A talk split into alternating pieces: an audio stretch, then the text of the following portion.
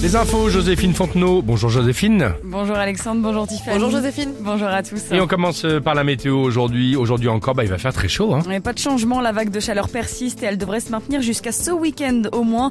On ne devrait pas sortir de cet épisode avant mardi.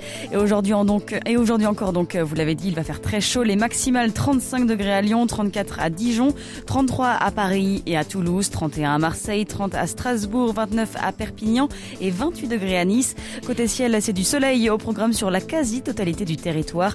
Légère exception sur l'ouest du pays où le voile de nuages est plus épais. À la une, ce drame dans les Yvelines en région parisienne. Un adolescent de 16 ans est mort hier soir victime d'une collision avec une voiture de police à Elancourt.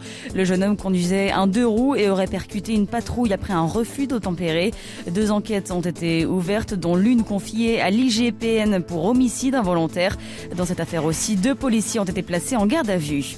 Dans les Yvelines, toujours le ministre de l'Éducation, Gabriel Attal, annonce l'ouverture d'une enquête administrative après le suicide mardi d'un adolescent, un jeune garçon de 15 ans victime de harcèlement scolaire qui a mis fin à ses jours à son domicile de Poissy.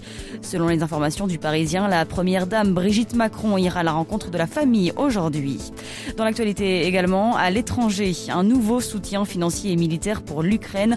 En visite surprise à Kiev, le chef de la diplomatie américaine a annoncé hier débloquer un milliard de dollars. Une aide annoncée le jour même d'une frappe russe qui a fait au moins 17 morts sur un marché dans l'est du pays. Retour en France où les enfants ont repris le chemin de l'école cette semaine. L'occasion de se replonger dans certaines règles de grammaire et d'orthographe que nous sommes nombreux à avoir oubliées. Aurore Ponzonnet est auteur du livre Le français pour adultes consentants. Selon elle, l'apprentissage des bases est trop souvent négligé après le primaire.